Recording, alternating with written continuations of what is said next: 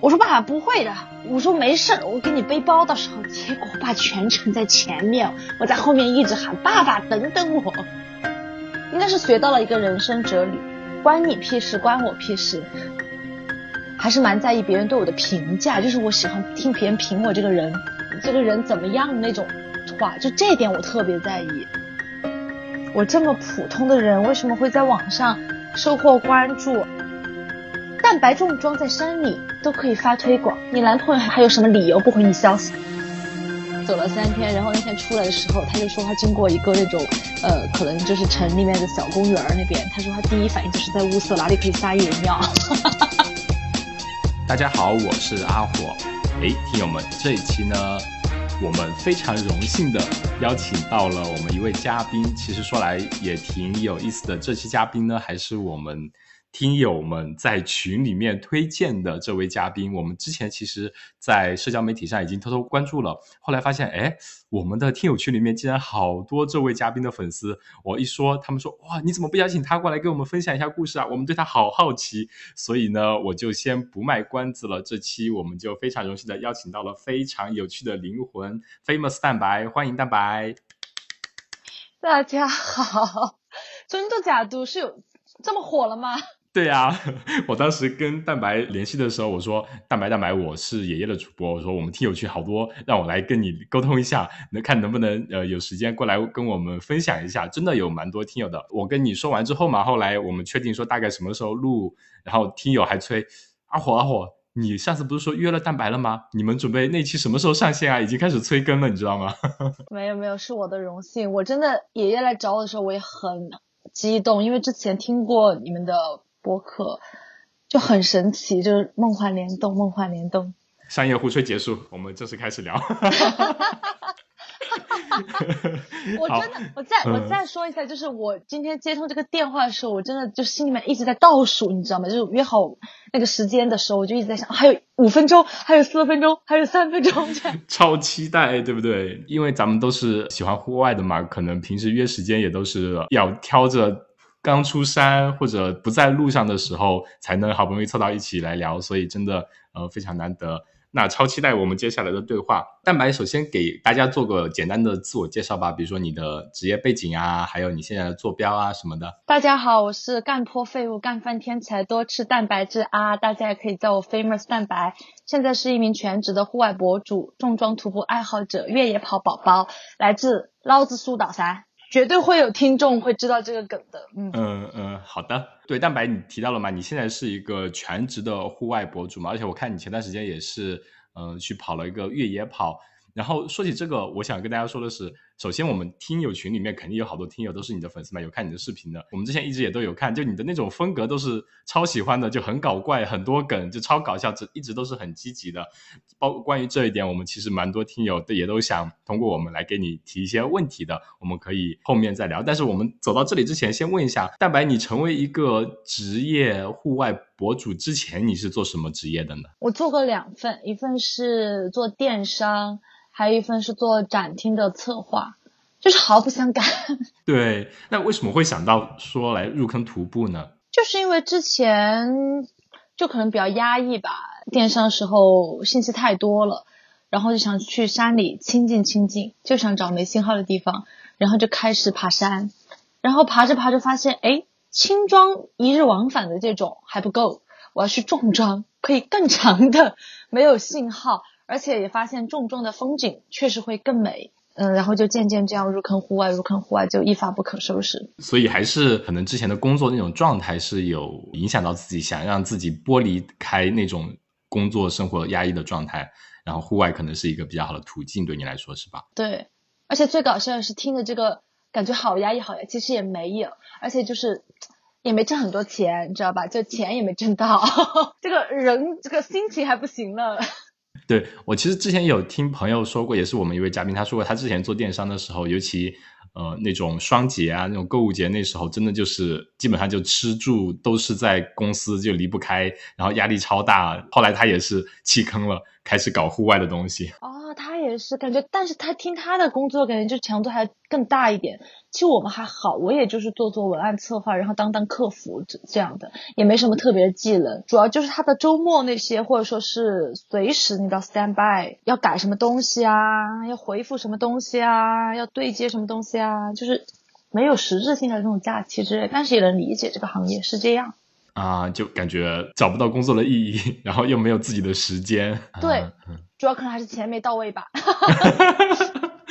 是有钱都好说。说起你为什么当时会想说去当户外博主呢？是怎样一个过程？因为一开始你说，哎，我你想去入坑户外啊，去徒步啊，走重装，可能带给你的风景，带给你自己跟外界剥离的时间会更多一点啊。但是为什么会从走徒步开始变成一个户外博主呢？其实我最先没有说一定有个规划，说我要去当户外博主。我也是才毕业，二零年毕业的嘛，到今年三年，就一直不知道自己想干嘛。当时走着走着就分享一些东西，然后渐渐渐渐的，就是上了这条道，我也不知道为啥，就没什么。我真的是一个没有规划的人。呃，有没有一个阶段就是自己去户外徒步啊，然后？看到这些美景啊，拍着拍着拍着，分享着分享着分享着，哎，我好像可以靠这个有点收入了，比之前的收入可能还多一点，然后又可以在户外走走看看啊，就感觉很舒服，就一直走到现在。当时是有这个梦想，当时我都没法变现的啊，只是后面我的分分享欲是比较强的，我觉得做博主的人。应该就是本身是要有分享欲的，像我在生活中也是特别喜欢分享的一个人。仔细想来，如果说踏上做博主，应该是做攻略那个时候吧。我最出圈的可能就是做雨崩的攻略，因为就是全网搜不到那个攻略嘛，就是没有整合的信息。我说那我就自己做一个，然后渐渐渐渐的，你好像就觉得说，嗯，你的账号要保持一个更新频率，你要想分享什么户外的知识也好，分享户外的经历也好。你就渐渐变成了一个正事儿了那种感觉，就主要还是一开始做记录、做分享，然后分享着分享着，哎，积累到一定程度，就感觉是可以当个主业来运营了。对对，现在是大家能看出来，这个账号应该就是还。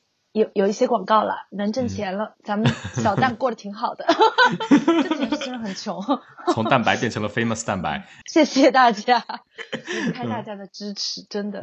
那关于你自媒体的特色呢？其实这也是我们一个听友问的，想问你为什么性格这么好呀，超可爱，然后就说你的自媒体的，就是你在社交媒体上发布的一些视频啊，就看到你一直都是超开心的，然后超有梗，就你一直就是这样子的嘛？其实不是。就是我那天也是去参加那个纪录片的拍摄，有一个采访吧，就问到我这个问题，大家好像都会觉得好像很开心，但确实我现实生活中也是大部分的时候，或绝大部分对朋友的时候都是很开心，但其实我是一个非常容易 emo 的人，但我很多时候就是自己会去处理这些情绪，因为我觉得任何人都帮不了你，嗯，然后你会觉得说，嗯，人活一辈子嘛。你开心的时候也是过，不开心的时候也是过。当然，这个不开心的情绪是一个正常的情绪，就你要允许它的存在。这也是我今年就是面对自己的情绪比较正向的一些反馈。原来我就会觉得不开心是不好的事情，但是后来就觉得，嗯，不开心的情绪也是正常的，没有好坏之分。然后你自己再去调节这个情绪，你就开开心心的喽。调节的方法有一些什么具体的小技巧什么的吗？小技巧就是深夜 emo，就深夜让自己的情绪表达出来是吗？就发泄出来。对，但我这种时候一般都是一个人度过的。就我在账号上也是，大家觉得我就每天很开心，然后包括我生活中也都是这样。就不是说我为了做账号变得很开心，我生活中也是这样，就是大家都会觉得我特别开心，但其实可能我并不可能每时每刻的开心。但是大体上来说，我会觉得。没必要用负面情绪把自己捆绑的太久，就这个点需要自己去想通。我所以，我一直都说是很多路只能一个人走，就虽然有些悲观，但是现实就是这样的。嗯，的确，很多时候，当你自己陷入在当下那个情绪里面的时候，状态好的时候，别人跟你说什么道理，其实你自己都懂。但是，当你陷在那个情绪里面，虽虽然知道很多道理。但是依然过不好这一生，就那种感觉。真的，其实真的是这样。但就大家如果有我们听友还没有关注蛋白的社交媒体账号的，可以去看一下。我们后面也会把他的账号呢放到我们的 show note 里面。就真的，比如说蛋白前段时间跑的那个越野比赛的那个视频，你可以看到他全程就跑越野，而且是五十公里。你第一次尝试的话，真的是相对比较难的，尤其到后面。但是整个视频里面，你其实看不出来你有多难受。你就会拿着视频跟一些 路人的大哥大姐都会跟他们打招呼，Hello，来说个嗨什么的，就一人社交的。哎，但是纠正一下我，我是跑只跑四十公里，只跑四十公里，咱们人生谁也只跑四十公里。赛道总监送了三点五公里，四十三点五公里。哦，那也是一个越野全马了。但说的那个越野跑。比赛也很有趣，因为那个是我目前第一篇过万赞的视频，而且是自然流，没有买任何的流量，没有买任何的赞。我其实那篇冲到三千多的时候，点赞三千多的时候，我就发了个朋友圈。其实我就哭了，你知道吗？我默默的就哭了，已经。因为那个视频背后，就可能只有我朋友知道，我是腰伤，我是带着腰伤去跑的，嗯，就腰很痛，然后但当时就一直想跑下来，而且加上是一个人去跑。加上又跑到三十三公里的时候，是人又崩溃了，就各种情绪纠结在一起。然后因为品牌买了你一个报备的视频，我得把这个视频拍完吧。然后我自己也想跑完，你就要不停的举着视举着手机去拍东西。但你说这些东西会对这个比赛的打折的体验感打折扣吗？我觉得也不是。就是你我我做出这个视频，我会非常非常的开心，因为我一直觉得记录生活特别特别的美好，就是。你看到这个视频出来的时候，蛮开心的。你，这个背后的事情 真的好心酸。但是我说，天呐，我这辈子第一次点赞这么高，但是背后其实就是顶着腰伤，然后有很多时候累到我真的是不想掏手机录，但你可能还是要掏手机来录一下。嗯嗯，这样。对不起，他们给的实在太多了。没有开玩笑，开玩笑。没有，没有，没有。对，但但其对，但确实是自己很想去尝试这个东西。嗯嗯，这这也是的。其实我们很多时候在互联网上看到的视频背后，可能真的就是一些博主会有很多不为人知的那些，或者说痛苦的东西，或者说没有像视频上呈现的那么好的东西。包括其实我们走徒步、走户外也一样，很多时候我们在社交媒体上面跟大家分享的是我们眼睛看到的那些美景嘛。但你想象一下，比如说我们前段时间也去山里了嘛，就拍了也发了一些照片在我们的听友群。但实际上，墨尔本的夏天就是很多很多很多很多苍蝇，就是你走到哪里，你嘴巴都不能张开，超级多苍蝇，就很嘴巴都不能张，因为它会一直往你嘴这边飞。对，然后你的背后就随时停着十几二十只，这样就我想说的是那种环境，或者说在一个很荒的路里面，你可能找不到路啊，你会很慌啊，然后你很累，但是你必须要回去，就有很多各种复杂的情况是在那张图片就美好的图片显示不出来的，但在那个图片之后以及你的视频背后，肯定有很多可能比较不为人知的比较难受的经历。对，这些可能也是户外可能这项运动它本魅力的本身吧。就是很多时候虽然有很多不同的那种痛苦的经历或者难受的经历，但是它可可能会让你在完成那项运动或者说完成那条路线之后，它的成就感反而是更加的满足的。我觉得更多是那种美景，特别是重装的时候，你就躺下那一刻，你会觉得全世界天地之间，就那种感觉。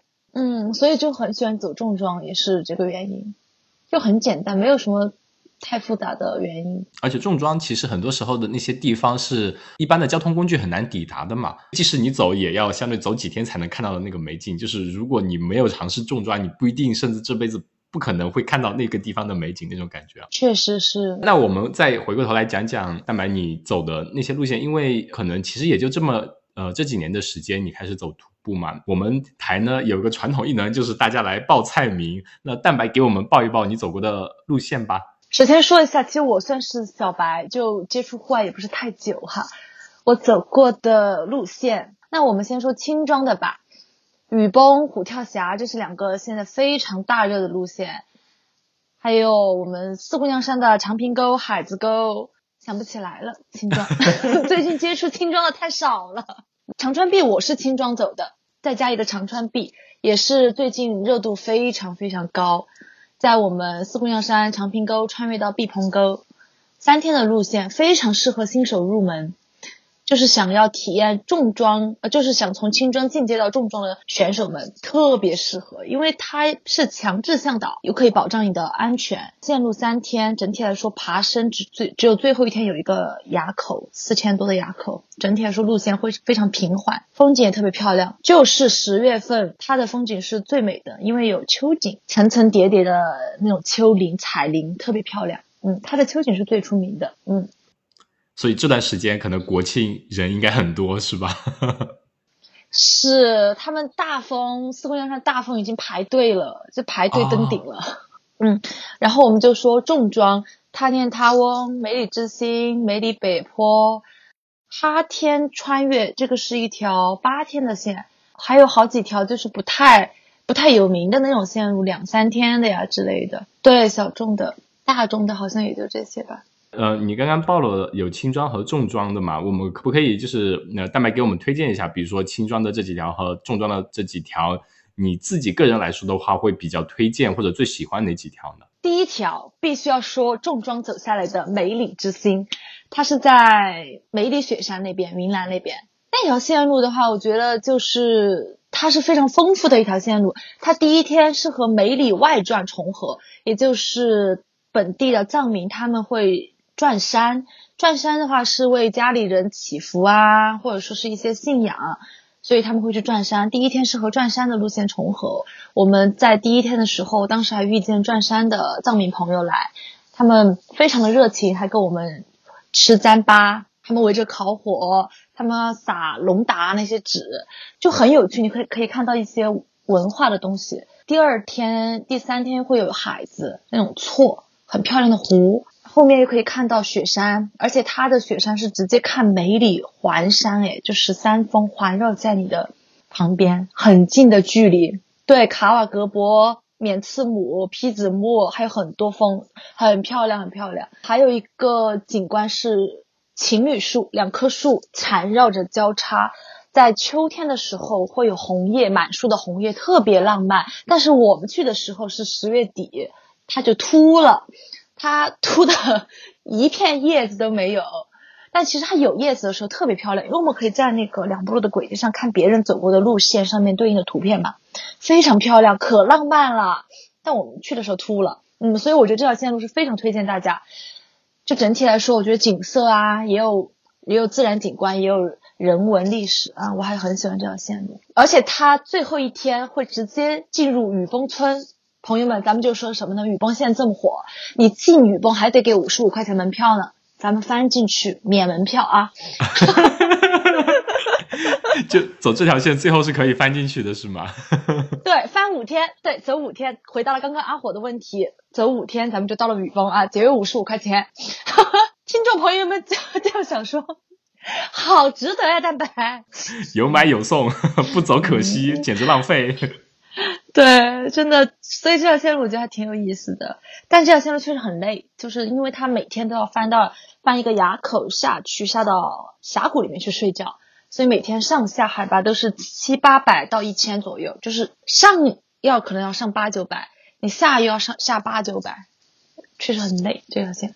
它总的距离是多少？总爬升有多少？你如果每天八九百，相当于有四五千的爬升了，五天下来差不多。呃，然后总距离的话也就五十多公里吧，好像是一天只能走十十一二公里左右。我们后面可不可以请蛋白给我们分享一些你当时记录下来的拍的一些照片呢？这条路上的一些美景，以及你其他徒步时候的一些照片，我们可以放在 show note，那我们也可以让大家都来欣赏一下这条路线上面的美景。可以啊，可以啊，我到时候把照片对应的那种东西都给你们。微我五十就好了，微我好的，没问题，包包 你肯德基，星期四的时候给你逼。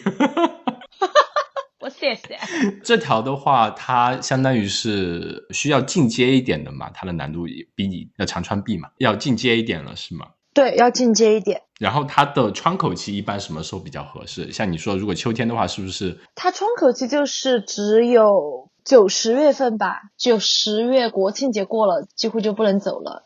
因为它夏季水很大，它有一个地方要过两三次河，夏季那个水是有点危险的。就雨季的时候，冬季的话，它积雪又太厚了，它的垭口最后一个垭口就是翻到雨崩那天那个垭口非常高非常陡，其实我们当时走的时候就是有点冒险，十月底去走的，那个雪太深了，坡度太陡，积雪你看不清路，你会迷失方向。即使有轨迹，你也很容易迷失方向，嗯，很危险。反正就是，所以它的窗口期并不长。对我们其实之前六月份回去的时候，他留了一个信息说想挑一条线去走徒步嘛。当时也是在梅里转山和那个冈仁波齐之间选。后来看一下梅里那边的天气，六月份嘛，五六月份那时候其实天气不是特别稳定，会下雨啊，或降雨量会比较多。一般推荐可能就是像你说的九月、十月的样子。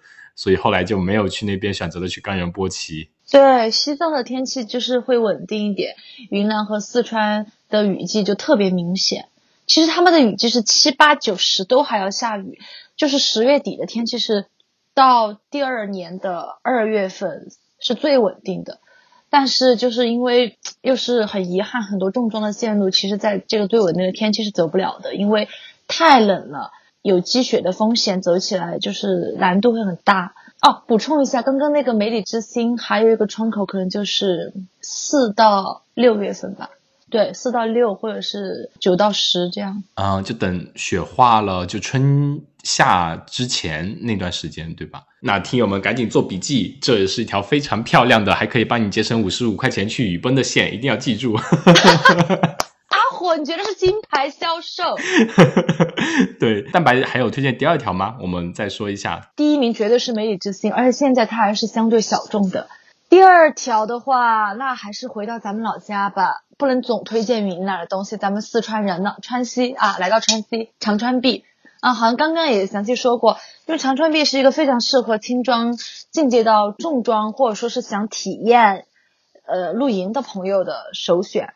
它只有三天的行程，它是强制向导，从长长平沟里面出发，所以这个强强制向导就给可以给你安全保障，而且向导一般也。不太愿意接重装的人，你们知道吗？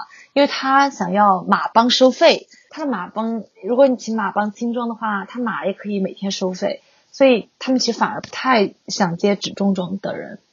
所以就很适合轻装的朋友去。那它就是一条相对商业化、比较成熟一点的，就是你去了，你就不需要操心太多，比如说衣食住行啊，它有强制向导会告诉你每天大概我们走到哪里，然后在哪里扎营，需要比如说食物啊什么都会准给你准备好这样子的。除了食物，刚刚说的其他的向导应该都会管。食物就是你要跟向导谈一下，就好像他们是看那个费用包不包含食物，就问清楚吧。因为有一些他可能就是会默认说你没问我我就。不包啊之类的，但一般是一起做饭吃饭，还可以给你做火锅呢，钱给到位都是可以的啊。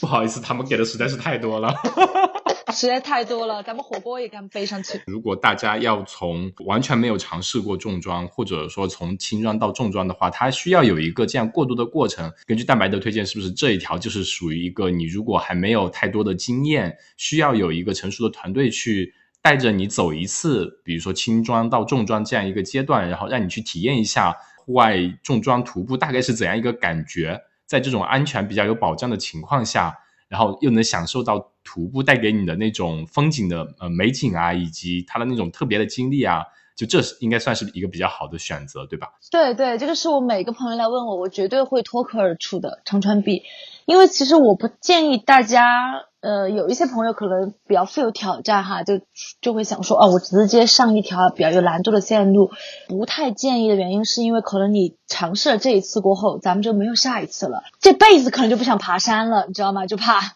就觉得说太累了，就完全不想爬了。其实就是慢慢来，慢慢来，循序渐进，你又可以享受风景。包括我自己重装一直走的比较慢，就是因为我想享受风景。当然，首先还是因为咱们比较菜，干破废物哈。但我还是觉得，你既然出来了一趟，你就慢慢的享受风景就好了，不用一定要急着忙着去赶别人的进程啊之类的。当然，前提是你要自己规划好哈，就你要把食物代购吧，至少。循序渐进的话，可以保证有一个相对比较好的徒步体验吧，一点一点、一点一点的去呃，体会到这个运动带给你的乐趣，不然像你说的，第一次尝试一条特别难的，然后直接就说，然后这个东西跟我没缘，我以后再也不碰了，这个东西有毒，太累了。对对对，对，而且就是很危险，直接去尝试那种更有难度的东西。我觉得，因为户外是一个，我不鼓励每个人都去尝试什么 AA 约伴，去直接走一个五天六天的重装这种，其实很危险这种事情。你们在没有任何户外经验的前提下，因为 A A 就是大家没有义务来照顾你，不会说像商业的是我给你拿钱，你有义务来照顾我，对吧？大家没有一个平等的交易的情况下，他照不照顾你，纯粹取决于一些所谓的道德的问题，但是你都没法从这个平层面上去批判他的。其实，因为在户外就是每个人要对自己的行为负责嘛，那种 A A 的话，可能大家就 A A 嘛，责任也是 A A 的。大家都是对自己的对对对对，所以这个也是没有什么可以谴责别人的。所以蛋白推荐第二条长川壁，一条可以值得让你去体浅尝一下重装徒步它的魅力的一条线吧。而且它是有相对比较完善的向导和商业系统，呃，可以让你很怎么说呢？去先去尝试一下徒步或者重装轻装到重装，它这个。运动美好的那一部分，你觉得喜欢的话，看这部分是不是值得你去入坑？那你可以再逐渐循序渐进的去挑战一些未知的东西，或者说相对难的东西，然后尝试自己去处理整条线上、整条重装上面出现的各种的问题，有这样一个循序渐进的过程。而且它的风景应该也是非常非常漂亮，对吧？对，而且我反而觉得它最后一天翻垭口那个风景。相对来说都要逊色一点，就是第二天最轻松、如履平地的那一天，可美了，特别美。嗯，而且长川壁就是在十月底的秋景是最美最美的时候，加上它也没有大面积的下雪积雪，走起来也相对来说容易，天气又非常稳定，反正十月底就是一个非常好的窗口期，走长川壁。嗯，而且它。呃，像你说的，它大概就三天的一个行程，其实对于我们假期少得可怜的朋友，可以如果周末的话，连上一天的假，应该呃就可以走完嘛。对对对，三天就够了。嗯嗯，好的，那大家赶紧做好笔记。第二条长川币，那么第三条呢？第三条的话，嗯，还是回到雨崩吧，毕竟姐是雨崩女王。没问题。而且。我一直说雨崩对我的意义挺重大的，虽然它现在是一条非常有名、非常商业化的线路了，但它是开启我正儿八经徒步的一条线路，而且我也是靠做雨崩攻略涨了很多很多粉，所以就是还很有意义的一条线路。但是我一直说，不管雨崩它嗯再怎么商业化，就这个东西怎么怎么来说呢？就是商业化带来的体验肯定会是。一些不太好的体验，就确实对我来，因为我去了三次雨崩了，我今年又去了一次，我会觉得说整体体验不会太好。但是你必须要承认的是，商业化了过后，它会对大众更友好。就是想去的朋友，他坐车就可以到那个地方，他肯定就是会更加吸引大众嘛，而且也给了很多不喜欢、不怎么喜欢徒步、不怎么能徒步的朋友。一个看美景的机会，我觉得是挺好的，降低了相当于大众降低了门槛门槛。对，那雨崩那边你说的具体就是，比如说是从雨崩上雨崩或者下雨崩那边出发去走神湖和神瀑吗？首先，雨崩是一个村嘛，就给可能不太熟悉雨崩的朋友先简单说一下雨崩的情况。雨崩是一个小村儿，围绕着雨崩旁边有四五条徒步线路这样，然后大家比较有名的可能就是神瀑。神瀑是也是当地人转山的一个路线，其实雨崩里面是叫内转，就我刚刚提到了梅里之星第一天和梅里外转重合，对吧？雨崩它的那一圈叫做内转，反正就是连着雨崩的有一条线路叫做梅里内转，然后就连着神瀑那条线，然后神瀑它现在是全程修了水泥路，当时我还很不理解，因为我总觉得修水泥路这事儿吧，太破坏这个自然的这种美观度。以及水泥路真的会比走土路更累，就爬过山的朋友绝对都知道，土路走起来反而更舒服，因为它更柔软。后来才了解到，他们说就是为了一些老年人，他们可能年纪很大了，还要来内转转山，才把那些土路都修成了水泥路的。然后神瀑，我觉得是一个，我之前不了解这东西的时候，我就觉得说，嗯，可去可不去吧，反正都是水泥路。但后来了解了一些背后的东西，我我我反而觉得雨崩一定要去的是神瀑，而且神瀑就是到了。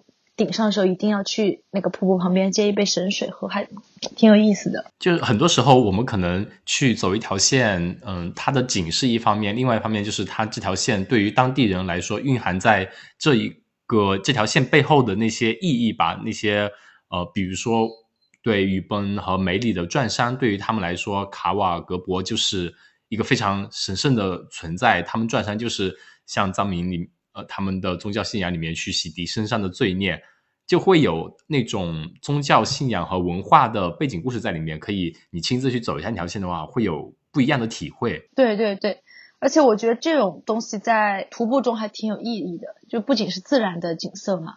嗯嗯，我们当时去走那个干仁波齐也是，就一路上有看到好多人，真的就。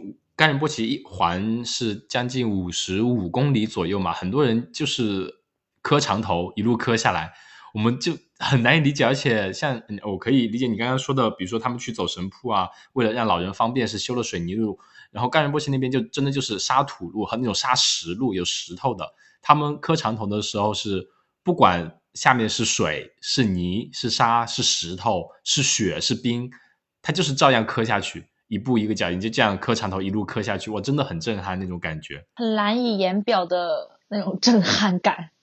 反正我爸，而且我爸是一个特别特别佩服有信仰的人的人。有带着爸爸一起去徒步过吗？就是去了一趟峨眉山，然后把你拉爆了。然后爸爸把我拉爆了，我真的我还一直问我爸爸，我说爸爸做好准备了吗？咱们要去爬山了。然后我爸还说。哎，这个会不会很累啊？因为他听到一天要走四十公里嘛，接近。我说爸爸不会的，我说没事，我给你背包到时候，结果我爸全程在前面，我在后面一直喊爸爸等等我，就双手插兜，不知道什么是敌手。真的，真的。然后我们休息了一晚，第二天再继续走上那个金顶嘛。我当时还在我粉丝群里说，我说。你们的四哥今天晚上可能要倒下了。我说他跟我说他不行了，结果第二天早上起来叫我起床的还是他。他走了，走了，走了，赶不上了，赶不上了。我说爸爸，我说你不累啊？他我就起来过后发现，哎，屁事没得，就啥事都没有。嗯嗯嗯。我都震惊了，然后他还是第二天走得很快，我太佩服他了。他们说还姜还是老的辣。嗯，那你以后会有想带四哥去走走其他的线吗？我超级想带他的，但他们就是很怕高反，就听到什么海拔四千多，他说他听到都要高反了。我说爸爸不要给自己心理负担好吗？但他就是太有负担了，他就很怕自己高反。下次有机会再带他去去吧。嗯，可以可以先从海拔相对低的一些地方开始尝试，可能他开发出来他的浓厚的兴趣，他可能就高反是什么东西啊？到了四五千还没感觉。对我感觉这个峨眉山已经开发了一半了。嗯，马上就可以高原重装徒步了。嗯嗯嗯，没问题的。说回来，刚刚蛋白推荐的第三条呢，就是我们以雨崩为中心，那边有好几条徒步路线，大家可以去那边尝试。其实我们之前也有出过几期关于雨崩的呃节目，也有嘉宾也是强烈推荐。虽然现在商业化比较严重，但是商业化严重意味着可能你的准入门槛会相对低一点，大家也可以去尝试一下，走过那条线，才能更深刻的体会到在。就卡瓦格博那种神山，或者说神湖、神瀑，对于当地的宗教信仰，对于当地的人民是意味着什么，才能更直观的去体会那种感觉吧？对对对，但是还是想说一下，现在因为商业化的原因，太多人去了，雨崩的流量大的不行，就太多垃圾了。希望朋友们一定要把垃圾带走。我今年四月份去了一趟吧，我真的就说，我说再也不想来了。太多垃圾了，我都不知道我是去看风景的，去看垃圾，就垃圾成堆的那种概念。嗯嗯，对，我们就一直推崇的，大家如果去户外的话，就保证一定要保证什么东西，就是你带了什么东西来，你就带什么东西走嘛，不要给这个环境留下一点污染嘛。就像我们自己看到那些垃圾在美景里面，就感觉你你的摄像头镜头里面有只苍蝇拍到了一样，就觉得真的很难受。真的真的。对，那你不想看到这种比墨尔。本的苍蝇还多，就不能张嘴。对嗯啊，给大家一点小 tips 吧，就是因为我们可能就是垃圾涉及到路吃路餐的一些油油的东西，比如说吃我们的麻辣王子，对我现在就很爱麻辣王子，我说我要当麻辣公主，好偏题了。反正就是那种油油的东西、辣辣的东西，它有油，对不对？可能很多朋友吃完过后就不知道放在哪里，就会扔掉。我们就可以去买一个双层的那种密封袋，也不贵。家人们，咱们投资一下吧啊！就是 双层的密封袋，你可以把那个油油油的垃圾放在里面，它的油就不会到处洒。还有一种呢，就是水溶 C 一百或者是脉动的那种瓶子，它的口比较大，你喝完过后，你就把垃圾。带油的垃圾扔在里面，把盖子盖好，它的油都不会到处跑的。这是我重装徒步一直就这样用的，嗯。嗯嗯，这说明重装徒步都会带麻辣小王子，麻辣王子。对对，麻辣王子，你加个小王子，那我就做小公主吧。真的好好吃，朋友们，那个麻辣王子的微麻微辣。虽然我是四川人，我是吃特辣，就曹氏鸭脖我都要吃特辣，但是麻辣王子的特辣我吃了过后，我觉得嗯不太好吃，掩盖了原本的味道。它的微麻微辣就是刚刚好，恰到好处。我现在重装徒步必带麻辣王子。好，赶紧去联系一下，赶紧听友们发 发动起来，哎为 Famous 蛋白拉个麻辣王子的赞助，赶紧。说麻辣王子多久找我打广告？其实好像前段时间卫龙来过了吧，但是好像没有谈。对，好像给我发了邮件，我没注意。卫龙啊，我就钟爱我们的麻辣王子。好，赶紧赶紧赶紧约起来。笑死！嗯，刚刚大白分享了三条，我们可以再回顾一下：一条是梅里之星，在第一条是长川壁，还有一条就是雨崩线。那三条不同的水平，大家都可以去尝试体会一下。那我们也会把一些相关的照片，请蛋白放到我们的 show note，大家听到这边可以先滑下去看一下，可以再回过来说一说，就是你走了，其实线有走了蛮多。虽然你说你接触户外时间不久嘛，但的确你走的线，我觉得还是有蛮多的。你觉得就全职当户外博主嘛，然后在户外运动或者徒步了那么长时间，以及接触越野跑啊，你觉得你这些运动带给你最大的收获是什么呢？应该是学到了一个人生哲理：关你屁事，关我屁事。嗯，就耍坏以来，就很多事情会想的比较少。虽然我前面也说我会 emo，但相对来说比之前的情绪要好很多。其实我之前真的是一个非常容易 emo 的人，但是现在可能很多时候我就进山走两天，或者说我运动了过后，我就没时间想这些事儿了。你反而就活得挺轻松的，你也把很多事情就看开了，就不是那么那么的在意别人的想法。哎，但是我的我的有有一个点很奇怪，我都不在意别人的想法，是我不会在意别人觉得我的外在呀，或者说我有没有钱呀，这些我都不会。但是我还是蛮在意别人对我的评价，就是我喜欢听别人评我这个人，这个人怎么样那种话，就这一点我特别在意。就包括我说我呃，很多人跟我讲说做自媒体就是你要不要在意这些评论，但是我就是我就很在意，我就是没法随性。后来我就放弃了，我说那就这样吧。呃，在意就在意吧。我应该把你拉到我们听友群来，我们听友群全是在夸你的。哇，蛋白，你们赶紧去联系蛋白呀！蛋白太棒了，你帮我问问这个，帮我问问那个，全是你的粉丝。真的假的？哎，但是我说真的，我就是很难想象一个我这么普通的人，为什么会在网上收获关注？而且阿火当时还给我讲的时候，我真的都以为是客套话，你知道吗？就是。呃，我们的粉丝也是你的粉丝，我不是还问你吗？我说真读假读，我不信。结果你真的发了一个截图，就是用证据说话。我看到过，我是真的很开心，我说我这个人就很在意啊，就很在意啊，就要承认，不想不想管这么多了，就是承认吧。然后呃，就很神奇，大家为什么会喜欢我呢？我真的觉得我是，我就一直说，我说我是一个很多缺点的人，呃，然后。也长得不漂亮，然后你说搞笑吧，也有比我更搞笑的人，我也不知道为什么在互联网收获这么多喜欢，就是一直都觉得诚惶诚恐，何德何能那种。因为你有一个有趣的灵魂，没毛病吧？哎呀，我真的我哭死，我那天还直播了，你知道吗？就是我拿我自己的小红书账号直播唠嗑，直播了两个多小时，哭了半个小时吧，得有。就是我是一个情绪特别丰富的。人就虽然大家可能看我的视频，经常徒步徒步走哭哈，那个是真哭，因为真的就是哭了。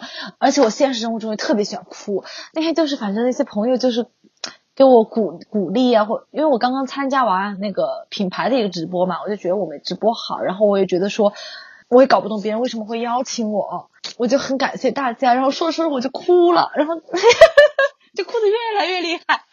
然后我又说，我到了上海，又觉得这个世界很割裂，因为上海太繁华了。然后我就是一个小县城，然后农村里面出来的，我身边有很多那种很贫苦的事情，然后就觉得这个世界很割裂，啊，反正就是很感慨，嗯，然后就很搞笑，就 哭了很久，我把假睫毛都哭掉了。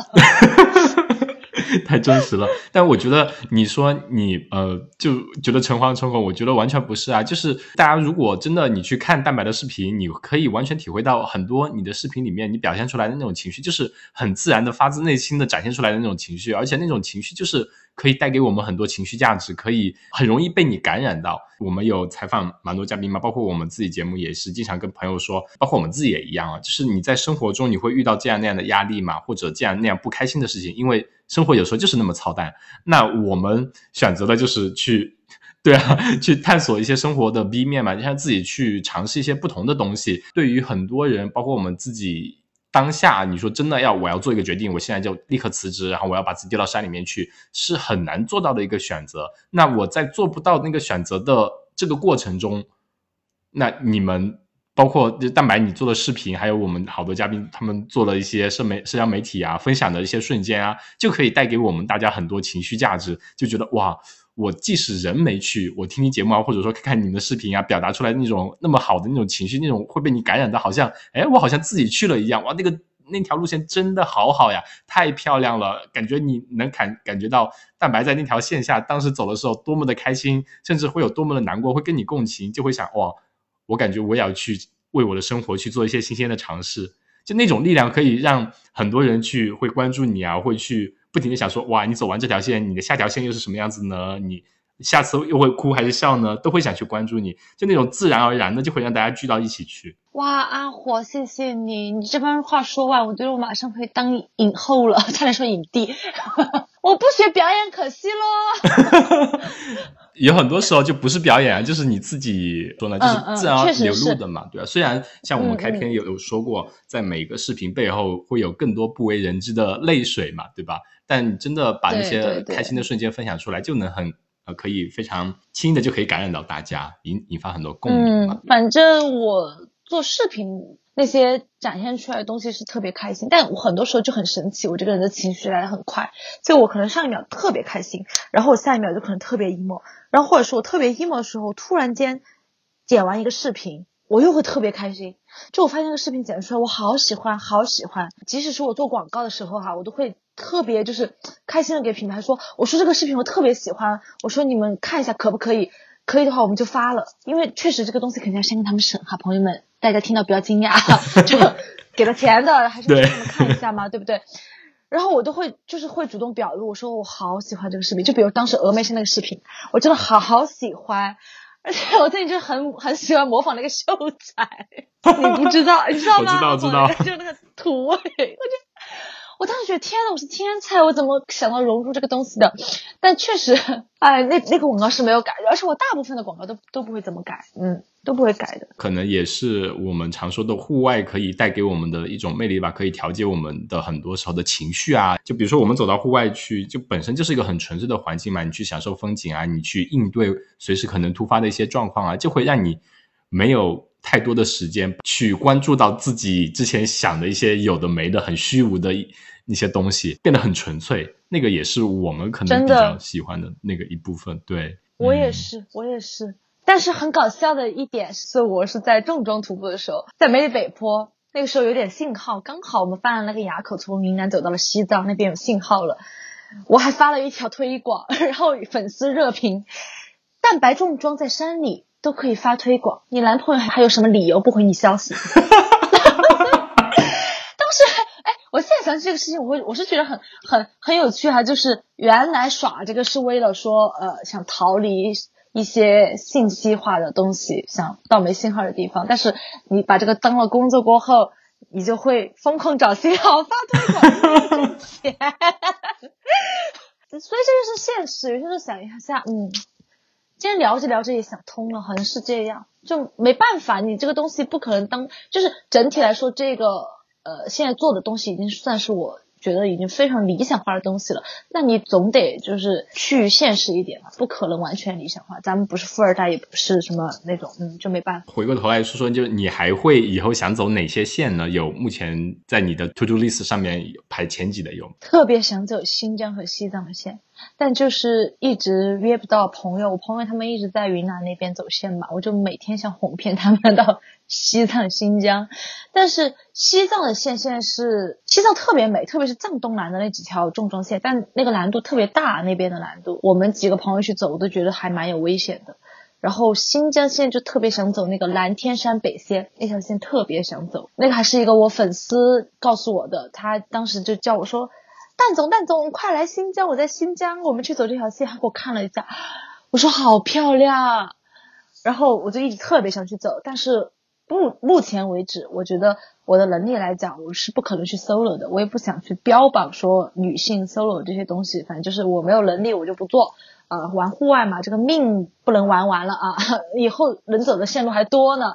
所以我觉得是我什么能力，我就我就走什么样的线路，或者说是。我就以什么样的状态去走，反正我现在是不会 solo。嗯嗯嗯，那我们就期待等蛋白下次再走走完你说的这几条，你的想走了西藏和新疆那边的啊藏东南或者南天山北线的话，到时候可以再过来跟我们分享一下，你到了那种程度再去看了不同的路线的时候，又是怎样一番景象吧。好嘟好嘟，微我五十，没问题。等你有信号就给你转。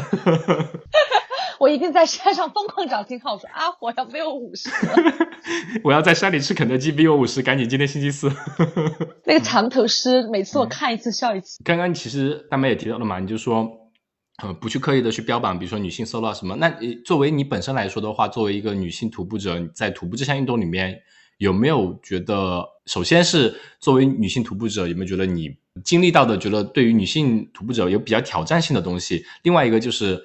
有没有觉得性别在在这项运动里面有没有显得特别的重要，或者说不重要？就这项运动它是不是对性别都是很公平的？首先呢，我觉得女性始终你有生理上的跟男性的不同哈，就肯定是会有一些挑战。比如说我走重装的时候，经常就会来经期，因为我经期不稳定，我经期一来我就一定会痛经，很痛很痛那种。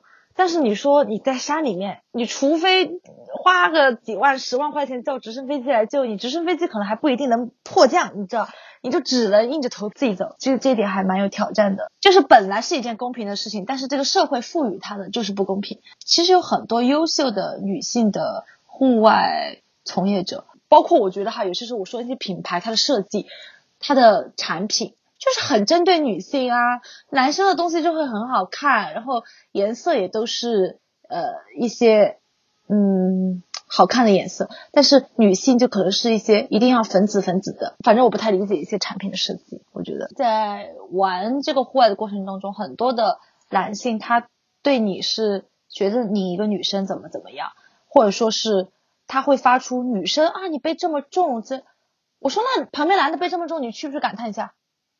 就我就说大家都背一样重，没什么没什么谁比谁厉害的。包括我一直说，男生你走不动就走不动咯，男女都行，就是你要高反的，就是你你高反了有不舒适的你就说嘛，不要大家都不要逞强，因为这个东西就很危险。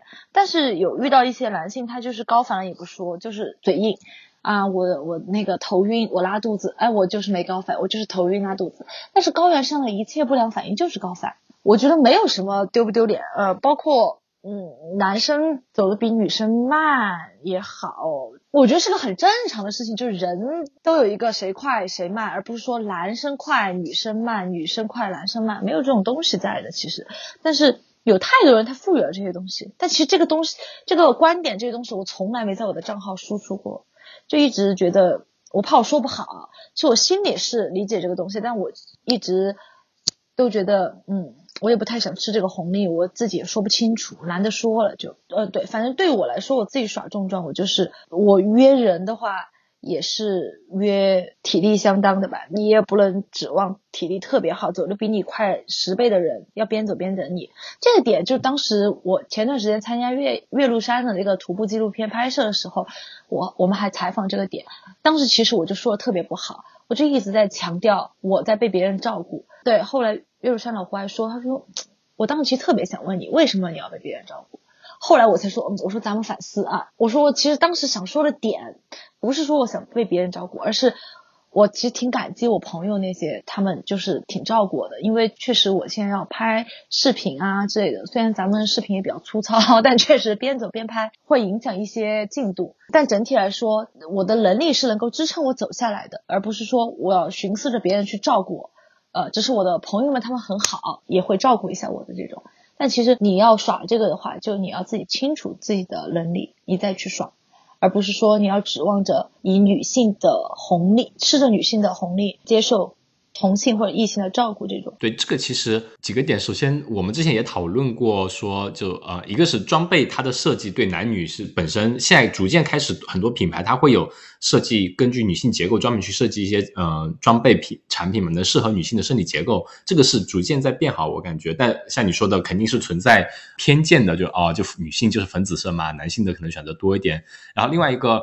嗯，其实徒步的，就是大自然，它其实对每一个生命都是很公平的，就是因为它不会说哦，你女性怎么样，男性怎么样，它就是你的能力在那边，那你就可以走这条线；能力不够，你就不要去强迫自己，因为我们刚刚也说了，在户外的时候，你就是大家都是要对自己负责嘛。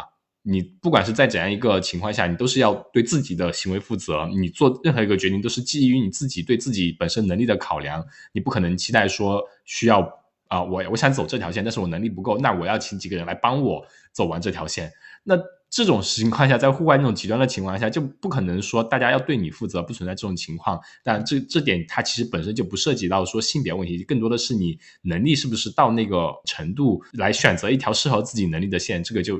对，然后对自己的情况负责，这个也是非常重要的一个点。是的，反正户外这个东西就是本来它就很看人性，真的，特别是玩重装徒步的时候，嗯，所以就是你最基础是要对自己负责，而不是男生女生也好，而不是想着说啊，他们可以照顾我，或者说是呃，他们必须要等我，除非你去花商乐队，你给钱吧。你给钱，你就是上帝了。你钱到位，都会照顾你。但是你要是 A A，或者说是跟朋友他们走，就是要考虑好这些点。然后还有一个点，就是我特别不喜欢现在户外的，呃，有一些环境，就是我也在一些群，或者说我也刷到一些视频的内容，就是男性就会站在一个角度会说，哎，这场徒步啊，或者说这场骑行啊，有没有？有没有女生，嗯，或者妹子不来怎么样？就我是个人很反感这种的。我觉得交友可以交友，但是就是打着那种趣儿说那种话，我就我不喜欢那种态度。就把让让这个纯粹的这项运动会有点变味的感觉了。因为我玩这个，我就是很纯粹的，我就是喜欢，我不管你 男的女的来，反正就，但是大部分的男生会这样说，或者说女生来了帮你背个东西啊，怎么怎么样。但我都不喜欢这种。后面的话还有些时间，我们就来呃，请蛋白来回答一下我们听友的提问吧。我们在群里面好多听友提问啊，其实有有些东西呢，已经有有几个点呢已经提到过了，比如说是为怎么踏入徒步事业的呀，以及后面最想去尝试的。呃，线路呀，还有你的性格为什么这么好，这么可爱？平时有没有什么烦恼？其实蛋白呢，从开头到现在其实都有跟我们讲过，分享过一些你自己比较 emo 的时候，以及你怎么去消解它嘛。还有几个问题，我们来说一下。听友想问说，就是蛋白，比如说你去走一条长线，你喜欢一个人待着，那你从长线走完回到城市之后，会不会有不适的感觉呢？这个很搞笑，这个就是感觉从。呃，野外回到了文明世界，但这个不是我，是我另外一个朋友，他是第一次重装，他就去库拉冈日走了三天，然后那天出来的时候，他就说他经过一个那种呃，可能就是城里面的小公园那边，他说他第一反应就是在物色哪里可以撒野尿，就 是然后他说哦，突然间反应过来，咱们在文明世界了，对，先说一个比较搞笑的，然后我的话就是会有，就现在会，你回来过后其实。特别是我从山里回到香格里拉那种地方还好，然后很久了过后再回到成都这种大都市的话，你真的会觉得有点跟跟社会脱轨，会有一点那种感觉。你也不太适应，就是那种吵闹声，就真的很明显。就比如说我过个马路，我就有点受不了那种鸣笛的声音啊，或者说是整个世界感觉都在嗡嗡嗡嗡嗡嗡嗡嗡，就墨尔本的文字啊。像尤其像你，其实前面也提了一下，比如说，甚至你呃从荒荒野，你比如说去到上海这种大的城市的话，会有一种很强的割裂感，好像，哎，这好像跟我之前住的地方是两个异。好像来到了一个异世界一样，环境完全不一样。很感慨，最近就是很感慨。还有一个提问是说，就因为你之前是做，比如说，嗯，电商啊，以及策展啊这这方面的工作。他说，你开始户外徒步之后，对以往的都市丽人的形象有没有新的思考和诠释？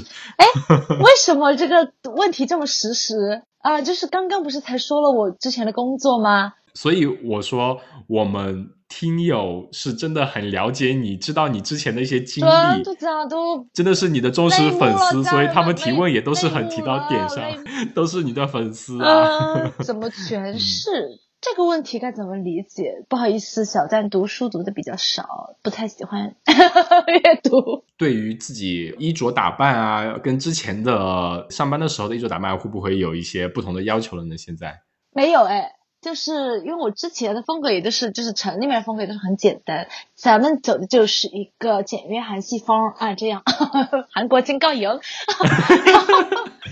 呃，然后耍户外有个特别好的点，我是对现在都市的那种衣服啊没有任何的消费欲望，因为我发现我穿不上，我真的现在就是经常在山里，我有一次好像忍不住买了点衣服吧，就发现根本穿不上。然后后来现在就完全没这个欲望了，就算买就是去买那种几十块钱的 T 恤穿一穿。全是是因为其实咱们还蛮想进军时尚圈的，但就是进不了，所以咱们准备采取这个迂回战术，先在户外圈混一混啊。有了点流量过后吧，最近呢给大家分享一下蛋姐接到哪些广告邀约呢？就什么植发呀、纸尿裤呀、猫砂盆呀。哇！我是真的才发现，天呐，结火了！没有没有没有没有没有，只是觉得很神奇。然后有很多现在有些服装品牌会邀请，但是都是一些嗯淘宝店。然后我看风格，我不不会不太喜欢，所以我就不会接。然后但是还是看到了一点苗头嘛啊，咱们就是呃，说不定哪天又会回归一下日常的小单，嗯，时尚博主。不太时尚的时尚博主，哎，那个植发特别有趣。那个植发就是他给我发私信啊，青青这边邀请你免费植发，就是嗯，相当于免费参加这个项目，给他打个广告嘛。我没有回，我没有回一些，但是我看到这个消息，我就截图发在朋友圈，我说天哪，这个人好貌美。他们那些人都评论我说哦，蛮精准的呀，因为我发际线特别高，我们家遗传那种 M 型发际线，我两边都是秃的，就别人。就有些时候我在户外的时候不是那种大风嘛，我想想哇，别的那些美美丽婆娘顺着风拍些照片，随风飘逸，然后我一拍出来就是秃顶，我说算了算了算了，很无语。精准头发也太过分了，真的很过分。我不会去植发的，什么呃整容也不会整啊，大家放心。你你可以把你那个纸尿裤的广告推给你那个朋友，一进成绩要找撒眼尿的地方。纸尿裤那个也是，我就跟我朋友说，我说为什么要接这个广告呢？我在户外撒野尿不香啊，我他妈背那么重，我还得副食前行，我撒了不行吗？主要那个东西你也不能扔，对吧？你得一直带着。就完全是负重，就很搞笑。反正现在这些广告，但是我都没接啊。这种就确实不太符合。咱们也是筛选的，朋友们，你们看到的广告都是小蛋筛选的。最后一个问题，其实也是好多蛋家军的心声吧，就说蛋白以后会不会考虑带队啊，带上蛋家军一起去玩啊？我的粉丝群也经常问哎，但是我觉得，首先我是觉得我能力不足，真的，朋友们，小蛋这个能力啊，带不了队的。咱们也没那么专业啊，就自己玩玩，够自己玩玩。加上呢，我这个人确实是不太想做服务上的东西。虽然这个时候我知道朋友们都会说，蛋白我们自助，我们不需要你服务。但是我咱们小蛋比较有责任心，就我这个组织的东西，我肯定就是会给大家弄好。但我确实现在我我自己不太是那种服务型的人才，对不住了大家，就怕服务不好大家，而且。呃，也没没时间，最近确实是。然后我还就是觉得，嗯，第三个点就是大家可能见到真人相处过后会有差距嗯，咱们希望就是留点留点时，对，距离产生美。相信我，你们跟我待两天可能就会讨厌死我的。我话可多了，我话多的不得了，然后还有很多小缺点，真的。我就说，我一直就觉得我是个普通人，然后大家这么喜欢我，都觉得很神奇这个事情。嗯，就还是很感谢大家。为了避免塌房，就不带队了。好搞笑！然后今天这期出来，给我直接全塌了。大家其实怎么说呢？因为是被你的呃那种很搞怪、很呃就是那种风格以及那种发自内心的那种快乐和那种情绪所感染嘛，就想着跟你一起走一走。那如果大家蛋白呢？这个阶段还不合适去做这样一个活动，所以大家呢就继续期待蛋白在社交媒体上发布的很多视频啊，那可以继续跟，即使你没有跟他一起走，但是你跟着他的镜头一起去看一看他走过的那些路上的风景啊，以及他所带给你的那种情绪价值，我感觉就已经很棒了。现阶段。阿火，我们可以期待一下。这个发言简直是高情商 总结。但是我以后 有机会尽量尽量组织一下，因为那天群里也是在，我的群也是在一直在说。然后好像是答应了他们今年组织一次还是怎么样来着？但是我感觉今年我不知道了，我最近真的太忙了。我最近在成都待了可能不超过七天，上个月。都一直是，所以你呃，其实还有个问题是，大家呃，有朋友问说你的商业生活跟都市生活怎么去 balance？所以你现在是大部分时间是在商业里头。对，然后都市生活不需要怎么 balance 吧？怎么 balance？就就就正常睡醒了，吃饭，吃完饭剪视频。对，现在其实可能就是没有像大家想的这个钱挣那么轻松了。呃，你可能空闲时间就是在剪视频呢，因为太多素材了。我梅里北坡五月份走的梅里北坡最后一集都还没有剪呢，对，所以就是。因为你喜欢这个东西，所以现在生活基本上以这个为主嘛，就围绕这个，相当于是你的全职在做。对，所以我一直觉得，就是做视频这个东西，做的人就知道，其实还挺辛苦的哈。就是呃，你的想法落地，然后拍素材，再去剪，怎么剪，其实都是自己有自己的风格。但是我一直都说，我觉得特别特别感激这个老天爷啊，让我找到了自己喜欢做的事情。就我真的是非常喜欢剪视频。我最近还有一个新的视频的想法。希望早点落地，给大家也是一个干货，不是广告啊，不要害怕哈，干货。现在在学习那个内容，不是纸尿裤，对，不是纸尿裤，也不是猫砂，也不是植发，干货，纯干货。因为我也在学习一些内容，就是很多，其实我出的东西可能不见得我特别知道，但我得学嘛，我不能给大家乱讲，所以就是我也不是知道了很多，也只是大家的一个小小的。小小的分享者，然后说的不对的、不好的地方，大家可以跟我在评论区探讨。OK，好的，非常感谢这期的蛋白给我们分享了那么多关于你走徒步的经历啊，以及给大家推荐了那么多线，让大家能认识到一个在视频背后的一个蛋白吧。我算是一个做事情很慢的那种人，就关注我的朋友应该都知道，我涨粉算是非常非常慢的。然后有朋友就会跟我说：“哎，你应该设定一下目标。”就想一下这个月涨多少粉啊，或者说你这个月想变现多少呀？这我就说慢慢来吧，你慢慢做内容，总会有。粉丝涨起来，总会有广告找上来的。嗯，就这样。以后没广告了，咱们就去街头卖艺讲笑话吧。你说要去当去走脱口秀路线吗？现在这个行业也不太行。脱口秀可卷了，我觉得我听了太多脱优秀的脱口秀演员，因为我平时也挺喜欢听脱口秀的。OK，好的，那我们就后面期待蛋白可以在徒步上面以及自己的自媒体事业上能有更多的收获。我们也期待去见到更多蛋白给我们分享的优秀的。视频作品以及跟我们分享的你的美好的徒步经历，我们期待过一段时间，等蛋白走了更多线之后，可以再回过来跟我们大家再分享分享他的其他的感受吧。那这一期非常感谢蛋白，谢谢阿火，非常开心能够跟爷爷聊聊天，然后也非常希望能够再次光临。OK，下次最好我们可以线下聊，线下聊，真的姐线下比线上更搞笑。好的，期待期待。好的，嗯嗯，拜拜。